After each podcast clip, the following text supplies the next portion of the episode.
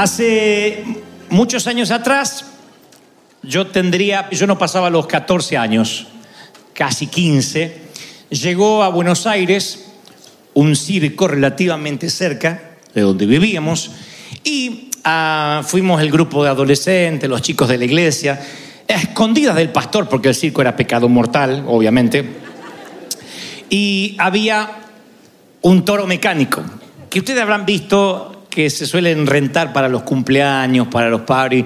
Había un toro mecánico donde tenía, según quien operaba el toro, 12 niveles de dificultad. 12 niveles. Y entonces estábamos todos haciendo la fila, viendo cómo se subía gente grande al toro, el toro corcoveaba así, ¡fa! y los hacía volar, y nadie aguantaba. Decía el, quien operaba el juego que quien soportaba la- los 12 niveles de dificultad se llevaba un, no me acuerdo si era un mono, un oso, un peluche gigante. Y yo dije en voz alta, yo soy flaquito, así que en un momento, ¿alguien quiere el peluche? Las chicas dijeron, ¡ah! Y cuando me, y cuando me tocó subir al, al toro, me dice, creo que se compadeció de mí quien lo operaba, y me dice, flaco, la gente suele subir y agarrarse fuerte, y eso es el error. Tenés que mantenerte suave. O sea, mantén tu centro de gravedad, como si mantuvieras tu, tu norte, y entonces, pero no te agarres así fuerte porque el toro es más fuerte. Tenés que dejarte suave, así como vieron como lo- lo- los muñequitos esos que están en los lavaderos que hacen. Así que me subí al toro y, y dije, me voy a acordar eso, me voy a mantener flexible. Me pone, lo enciende y aunque contra todos los pronósticos y diagnósticos, contra todo lo que estaba mirando, me mantuve. El toro así, me volví a enderezar, me volví a enderezar y pasé. Y la gente me ovacionó.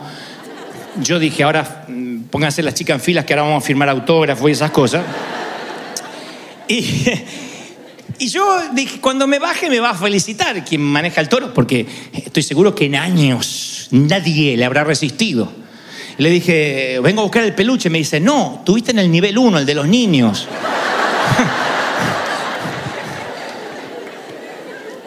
Subite otra vez hasta el nivel 2 y se aguanta. Digo, ese es el nivel 1. Yo ya bajé con un ataque cardíaco, me lo aguantaba. Si quieres, sube al nivel 2. Entonces dije fuerte, "Eh, voy al nivel 2. Me subí al nivel 2, habré durado segundo y medio. No llegué a la jaula de los leones, pero ¡pum! terminé en el barro. Y me fui avergonzado y me decía el hombre del, toro mecánico, flaco, ¿no querés probar otra vez? No, no, no, no, me voy, me voy, me voy. Ese día decidí que me iba a quedar soltero, iba a ir a un convento hasta que creciera. Pero me acuerdo las palabras también del operador. Le decía, tienes que intentarlo otra vez hasta que le ganes al toro. Obviamente nunca lo volví a intentar, nunca más intenté jugar al rodeo, nunca más me subí a uno de esos.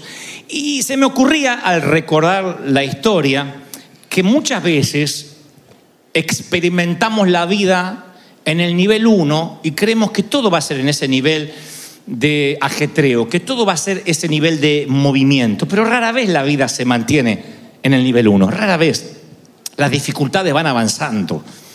Un día empiezas a transitar una edad más mediana o adulta y las cosas se empiezan a poner feas, el trabajo empieza a peligrar, tu fe se llena de dudas, eh, tus amigos te traicionan, te tuteas con la infidelidad, tu salud se vuelve frágil, incierta, y uno se empieza a preguntar en qué nivel del toro estamos viviendo.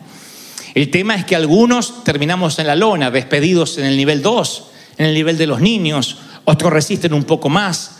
La cosa es que si dejas que el toro te arroje y permaneces en la lona, permaneces tirado ahí sin intentarlo otra vez, el toro tarde o temprano va a descubrir que puede acabar contigo simplemente en el nivel 2. Menciono una y otra vez que la, la vida no se trata de fracasar, sino de rendirse. La mayoría que cree que ha fracasado en realidad se ha rendido en los sentimientos. Hay personas que te dicen algo como yo intenté una pareja, intenté eh, formar una familia y me fue mal. No lo voy a intentar otra vez porque ya fracasé. Y la cosa es que no es que hayas fracasado, sino que te rendiste, que es muy diferente. Porque no importa cuánto quieras aferrarte, a la larga, tarde o temprano, el toro terminará, terminará arrojándote fuera en algún área de la vida. Otros emprenden negocios, compañías, empresas, y de pronto se meten en bancarrota o en deudas que no pueden pagar, y les queda la desazón, para no decir trauma, de decir no lo hago nunca más. A veces te dañaron tanto que te haces una piel de rinoceronte, pero un corazón duro también. Y ese corazón de carne se transforma otra vez en un corazón de piedra. Y dicen, no confío más, me cierro en mi propia opinión, no me abro, no cuento mis cosas. No tiene que ser en cuestión de pareja, hay amigos que pueden que te traicionen. Y tú abriste tu corazón, le diste tus secretos, se los llevó, los contó y a partir de ahí te cuesta. Eres como los, los pollitos lastimados, que cuando un, mi, mi papá tenía gallinas y pollos, pollos, eh, pollos son en Argentina, pero es el pollo de ustedes y cuando el pollo se lastimaba y uno se acercaba, pensaba que siempre lo iban a lastimar. Y mi papá de ahí acuñó la frase, no escapes como pollo lastimado. Porque uno tiene temor a que le vuelva a pasar y se pierde las dos maravillosas palabras que el Señor me dijo que te transmitiera hoy. Las mismas palabras que me dijo el hombre que operaba el toro, otra vez. Vamos a agregarle una tercera palabra, prueba otra vez. Tú dices, no, no me digas que pruebe otra vez, ya está. Yo ya cometí un error, no vuelvo a cometerlo otra vez. Pero a veces no se trata de volver a cometer un error, sino a darte una nueva oportunidad, hacerlo otra vez. No permitir que en el nivel 1 o en el nivel 2 el toro te deje en la lona. Mínimamente, si no está funcionando, a lo mejor tienes que volver a hacerlo, hacerlo otra vez, pero con una nueva unción fresca, con una visión nueva. Hay cosas que no estás haciendo otra vez y por eso el toro te dejó knockout en el segundo nivel. Esto va para un soltero. Hay cosas que no estás haciendo otra vez en términos de negocios y por eso el toro te dejó en el nivel de niños tirado en la, en la lona. Hacer otra vez, otra vez y otra vez. Cualquier disciplina para que se te haga un hábitat natural necesitas superar las 10.000 horas hasta que lo haces de manera mecánica, sea lo que tengas que hacer. Hace poco veía un documental de Andrea Bocelli y cuando le preguntaban qué siente que Dios le haya regalado una voz tan extraordinaria por encima de la media de todo el planeta, él decía, no, yo tenía una voz regular pero estuve más de 10.000 horas cantando y cantando y cantando, y mientras que otros nenes jugaban y mientras que otros salían, yo cantaba y cantaba y practicaba y vocalizaba y hacía mis escalas. Son las 10.000 horas de vuelo, otra vez y otra vez y otra vez y otra vez, lo que producen un éxito a largo plazo. Y hay gente que se da por vencida apenas el toro lo tira en el primer round. Y uno le dice, pero Dios no te puso por cabeza en vez de cola. ¿No vas a hacer tu propia compañía? Sí, empecé y me demandaron, así que dejé todo. No, no, no, yo no esperaba que iba a ser tan bravo. Y a la primera tormenta se bajó del barco.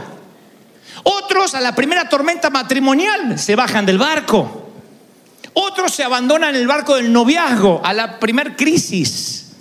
Otros tienen hijos y al primer problema con el hijo ya quieren abandonar el hijo. Y esas personas no tienen un síndrome abandónico, olvidaron hacerlo otra vez.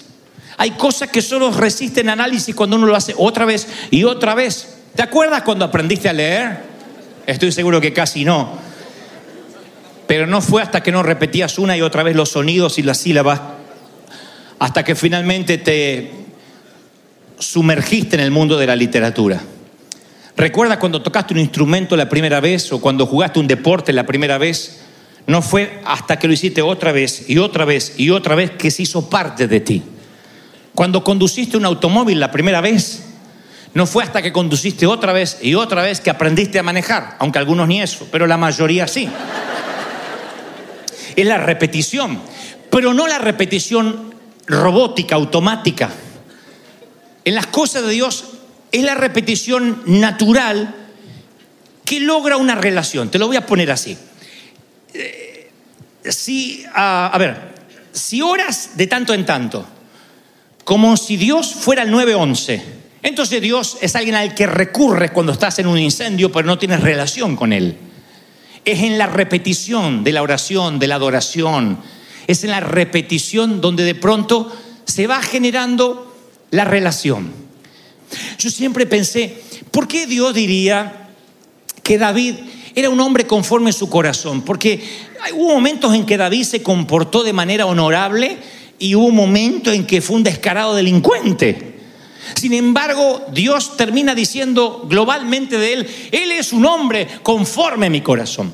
Y entre muchas cosas, yo he descubierto que había dos cosas recurrentes que David hacía otra vez, y otra vez, y otra vez, y otra vez, y otra vez. Él adoraba y se arrepentía.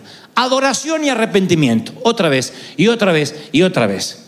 Nunca verás a David volteado del toro en el nivel 1, o en el nivel 2, o en el nivel 8, o en el nivel 10. Él volvía otra vez y adoraba. Le dice Natán, el profeta que Dios envía, tú has pecado contra Jehová.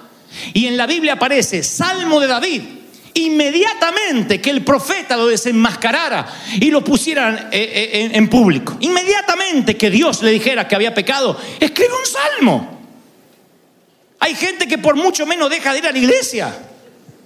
Él se pone a escribir un salmo, escribe una adoración, poesía descarnada. Por Dios, acaba de pecar. Un profeta lo desenmascara. ¿Qué hace David? Se arrepiente y adora otra vez y otra vez y otra vez y otra vez. No dejes tu presencia, no alejes tu presencia de mí. No alejes tu presencia de mí. Aleluya. ¿Qué no estás haciendo otra vez? ¿Qué petición sientes que Dios no te está respondiendo, pero porque tu petición o lo que quieres de Dios no está a la altura de tu súplica, de tu repetición? Hay algo que necesitas hacer otra vez. Y me dices algo como, pero que yo di mi corazón, nunca me agradecieron, al contrario, me corrieron otra vez. Si David pudo adorar otra vez, pudo arrepentirse otra vez, otra vez.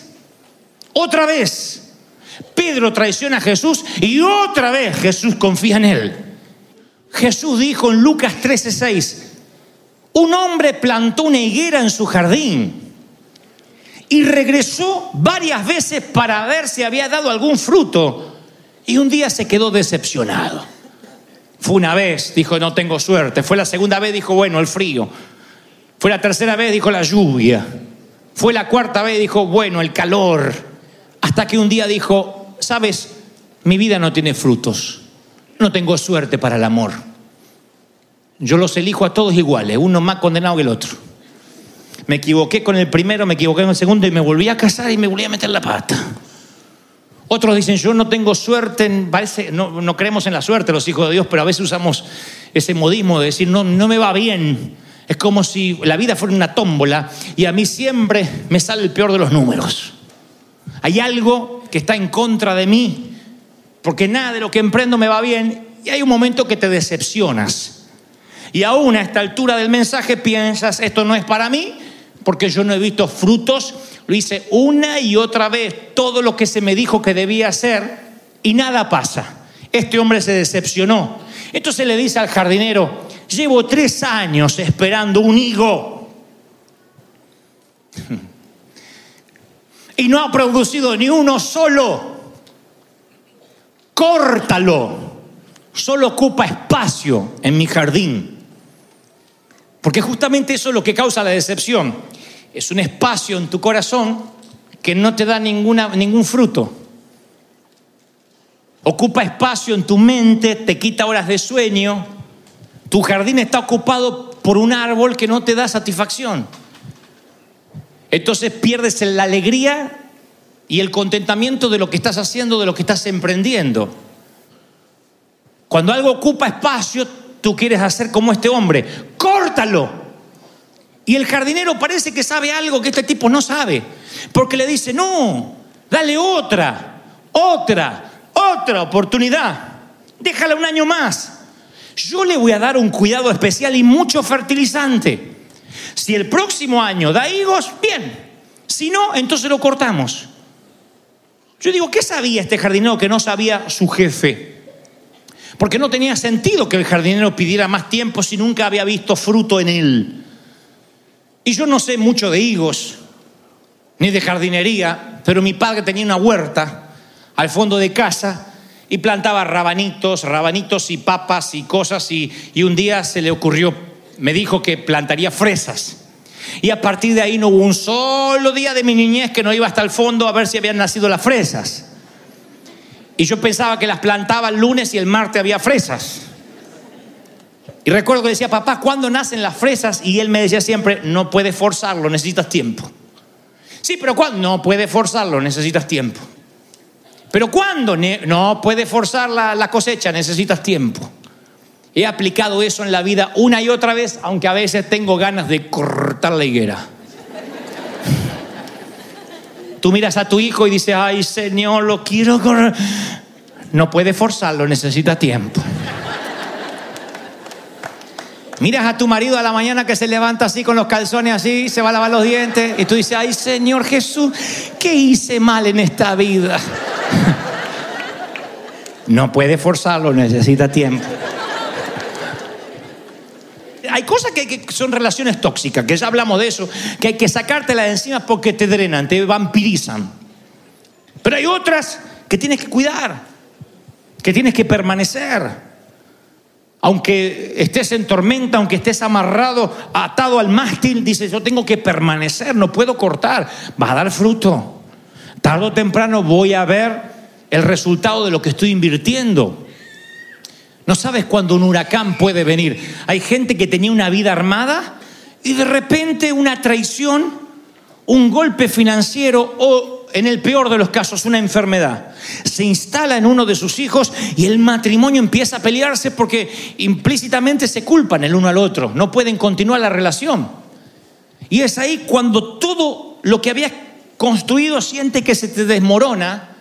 Es un castillo de naipes que hace, hace o un rompecabezas que venías armando y alguien ¡pum! se lo lleva por delante y te agarra una desesperación que dice, no lo hago más. ¿Te pasó? A mí me ha pasado con archivos de Word. De estar escribiendo un libro, lo que sea, y me olvidé de grabar, de guardar. ¿Sabes lo que dije? No escribo más. No escribo más, no escribo más. Que me hagan la demanda, la editorial, no escribo más. Perdí cinco capítulos que nunca van a ser iguales, no escribo más. A los tres días el Señor me hablaba un ladrillo a la vez, vuelve otra vez, un ladrillo a la vez. Cuando estás en medio de, las, de los escombros de la vida, la palabra que tengo de parte de Dios es vuelve a construir. ¿Pero cómo? ¿Un ladrillo a la vez? Un ladrillo a la vez. Uno a la vez. Ojalá pudieras hacer así y tener un edificio. Es un ladrillo a la vez. Entonces dices, otra vez, otra vez. Hay mamis o papis acá que tienen hijos de muchas edades diferentes, que dicen, menos mal que estos ya están adolescentes, se mueven por sí solas, y un día un atraso. Y no fue como cuando estaban casados hace 30 años, viejo, tenemos un nene, esto. Un espermatozoide que corrió solo y nadie le dijo que había que correr.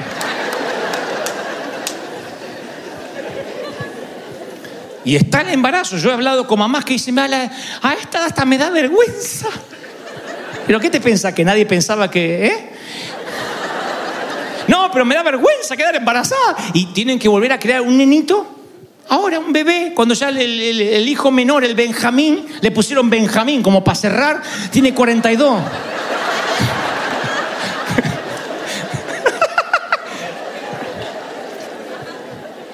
¿Qué se le dice a esa mamá? ¿Y qué hago? ¿Un pañal a la vez? ¿Otra vez? ¿Qué vas a decir? Ya no creo más, lo, lo abandono. ¿Otra vez? Uno no puede vivir bajo los escombros. Uno tiene que levantarse. Tiene que decir otra vez, sí, otra vez. Dice la palabra Proverbios 24, 16, porque siete veces cae el justo y siete veces vuelve a levantarse. Ese es el justo. Aleluya. Aleluya. ¿No te, no, ¿No te habrás rendido en la oración? ¿No habrás dejado de orar por algo? Porque dices, ya está, Dios no me contesta. Hay una sola oración que Dios no contesta y es la que no se hace. Es la que te callas. Por lo menos que Dios te diga, ta, ta, ta, ta, pero que te conteste.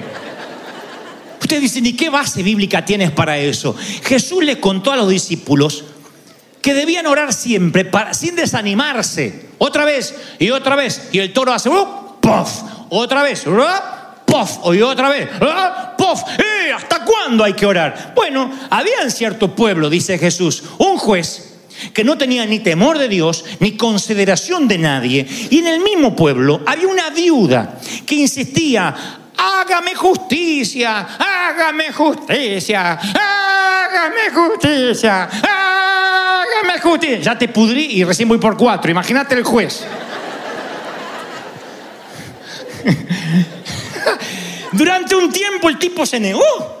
Pero al fin dijo, bueno, aunque yo no soy ni cristiano, ni tengo temor de Dios, y a mí me vale padre cualquier cosa, como esta viuda no deja de molestarme, voy a tener que hacerle justicia. No sea que sus visitas me hagan la vida imposible. Y el Señor dice, si un juez que no es temeroso de nada, le hace justicia a la viuda, porque la viuda dice, hágame justicia, hágame justicia, ¿cuánto más vuestro Padre que está en los cielos, que es un Dios justo? Otra vez, súbete al toro, otra vez, otra vez, otra vez, otra vez. Alguien tiene que decir, Dios está hablando a mi corazón, otra vez. Hablo de la persistencia, de no darse por vencido. ¿Cuántos hombres se perdieron al amor de su vida porque el toro los tiró una vez? Y a mí me lo han venido a decir, porque acuérdense que yo siempre me llamaban pastor de los jóvenes, así que esas historias me llegan de alguna u otra manera. Me venían a decir cosas como, la perdí, pero sé que no era para mí. Y entonces, ¿por qué se te partió el corazón cuando la viste entrar del brazo con otro en el altar? Déjala ir. ¿Por qué nunca te pudiste olvidar aunque los años pasaron? Déjala ir si no era para ti. ¿Por qué si esos sentimientos se mantienen? Porque a lo mejor te perdiste una otra vez. Porque si no uno lleva la vida, a mí me va a pasar lo que Dios quiera que me pase. Yo soy un robot. Yo me caso con quien Dios me quiere casar, tengo los hijos que Dios quiere que tenga, trabajo donde Dios quiere que entonces no busco trabajo, no busco empleo, no enamoro, no conquisto, no coqueteo. Y la vida es hacer un camino guiado por el Espíritu Santo, lo cual es muy distinto a ser un títere. Entonces tú tienes que pedir la guía al Espíritu Santo, pero después Dios dice, vamos otra vez. El que no trabaje, que no coma. Mira, que mira cómo lo resolvió el Señor. El que no trabaja, que no coma. Me voy a morir de hambre. Eh. ¿Dónde está tu amor, Señor? ¿Dónde está tu amor? Así hablaría Jesús, como me ponen en las redes. Así hablaría Jesús. El que no trabaja, que vago, que no coma. Y justo cuando se acostumbra a no comer, a lo mejor se muere. Hay una falacia de decir que sea la voluntad de Dios. Estoy orando para que sea la voluntad de Dios. Oh, la mayoría es pereza disfrazada de reverencia. Me harta los que usan la voluntad de Dios para todo. Estoy esperando diezmar, pero todavía no. Estoy esperando la voluntad de Dios. Hay toda una Biblia que te habla que es la voluntad de Dios. La Biblia te habla de que es la voluntad de Dios. La Biblia te dice, es mi voluntad. El que no siembra, que no coseche. Hay leyes que ya están escritas por las cuales no hay que orar. Vivimos orando por cosas que no hay que orar. No hay que orar. Sanen los enfermos. Nunca dijo oren por los enfermos, sánenlos. No hay que orar. Hay que declarar la sanidad que Cristo lo hizo en la cruz del Calvario. Sanen los enfermos, echen fuera los demonios, liberen los cautivos. No hay que orar. Hay que predicar. Yo no cortaré vidas que no den fruto. No está en mí tomar la postura del jardinero. Yo seguiré echando fertilizantes, seguiré creyendo que aquel que parece no cambiar en algún momento va a cambiar. Yo seguiré creyendo en la gente, no porque yo sea muy bueno, sino porque Dios cree en mí cada día. Y cada mañana mi renuncia está en el escritorio de Dios y le digo, ahí la tienes, puedes disponer de mí cuando quieras. Y el Señor me dice, otro día más, otra vez. Este podría ser el último domingo, pero el Señor me dirá quizás otra vez. Y me parará ante un gentío otra vez y otra vez hasta que las fuerzas me den. ¿Cómo yo voy a limitar la cantidad de veces que Dios te da una oportunidad o que derrama su gracia sobre ti? Otra vez. Él te ama otra vez, Él quiere que otra vez vuelvas. Y si una y otra vez pediste perdón y volviste a caer, pide perdón otra vez, aprende de David. No es esta una licencia para pecar, ¿eh? No estoy diciendo, haz lo que quieras con tu vida y total, luego regresas a la cruz. No, lo que digo es que hay alguien que con todo el dolor del alma quisiera arrepentirse, pero no lo hace porque dice, no, agoté el crédito divino. Y Dios dice, no, otra vez, adora otra vez. Has sido expuesto en tu pecado, prueba de adorar. Señor, soy un pecador. Mientras callé, envejecieron mis huesos. Señor, ten misericordia de mí, cantaba David. Y elevaba su trova al rey de reyes, aun cuando él se sentía indigno. No abandonó el coro, no abandonó los sugieres, no dijo me voy de la iglesia. Ah, no. Mientras que haya un toro corcoveando allí y yo me pueda subir una y otra vez, no sé si llegaré al nivel 12 o siempre me volteará en el 1, pero ese toro me verá otra vez subiendo, otra vez subiendo y otra vez subiendo y otra vez subiendo. Así estás hecho. Esa es la madera de River. Así somos. Otra vez, otra vez, otra vez. Vamos, celebra al Rey de Reyes. Es un río que